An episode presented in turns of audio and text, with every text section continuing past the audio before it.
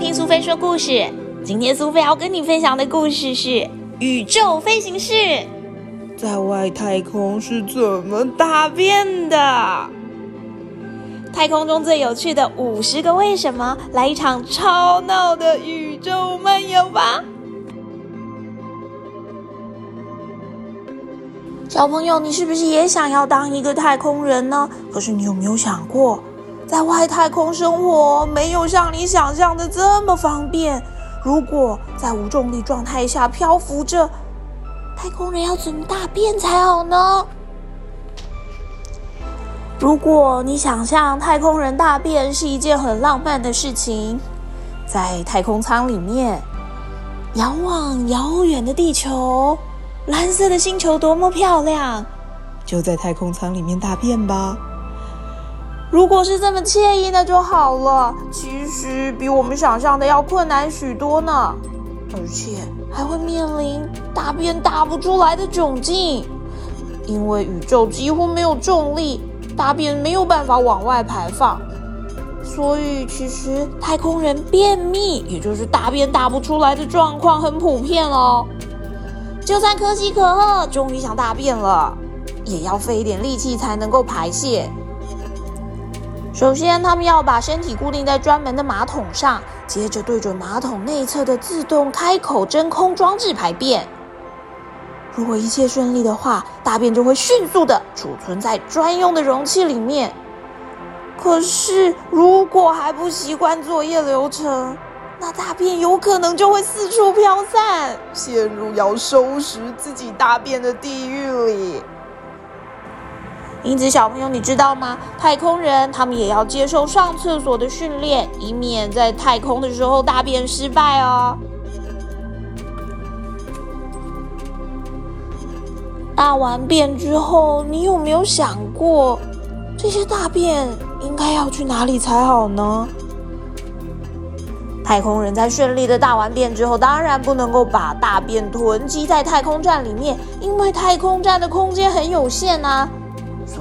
他们就会派专用的太空船载着大便重返大气层。不过，这些太空船并不会回到地球，而是直接在大气层中就燃烧殆尽。所以，他们的大便也会跟着被烧光，并不会降落在地球上。说完了大便的事情，你一定要问我了吧？那如果他们要尿尿的时候该怎么办呢？那些尿该怎么处理才好呢？太空人排出来的小便会利用最先进的过滤系统净化成可以喝的水，之后再利用。没错，太空人他们喝的水有一部分就是从他们自己的尿过滤净化而来的。在资源非常非常有限、什么东西都很珍贵的太空上面，其实目前研究组织都在研究，最好是能大便也回收再利用。如果要长期住在宇宙里面，携带的物资也会越来越多。要是能够找到大便再利用的功能，就能够减少负载量哦。我相信小朋友你们一定对于最早登上宇宙的生物充满了好奇吧？是星星吗？还是狗狗呢？答案都错了。其实最早登上宇宙的生物是果蝇。西元一九六一年，世界上第一位成功进入外太空的是苏联的太空人尤里加加林。他同时也是第一位从外太空远眺地球的人类。加加林曾经说过一句名言，他说：“地球是蓝色的。”在人类乘坐火箭飞向宇宙之前，其实有很多动物被送上了外太空。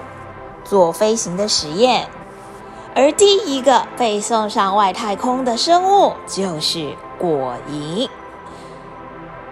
刚刚提过的1961年进入外太空的苏联太空人，其实在1947年，果蝇就已经抢先一步进入了火箭，被送上宇宙，并且平安的返回地球之后。科学家还陆陆续续的送了猴子、黑猩猩，还有狗狗等等的动物进行实验。算一算，距离人类成功进入外太空已经有超过六十年的历史了。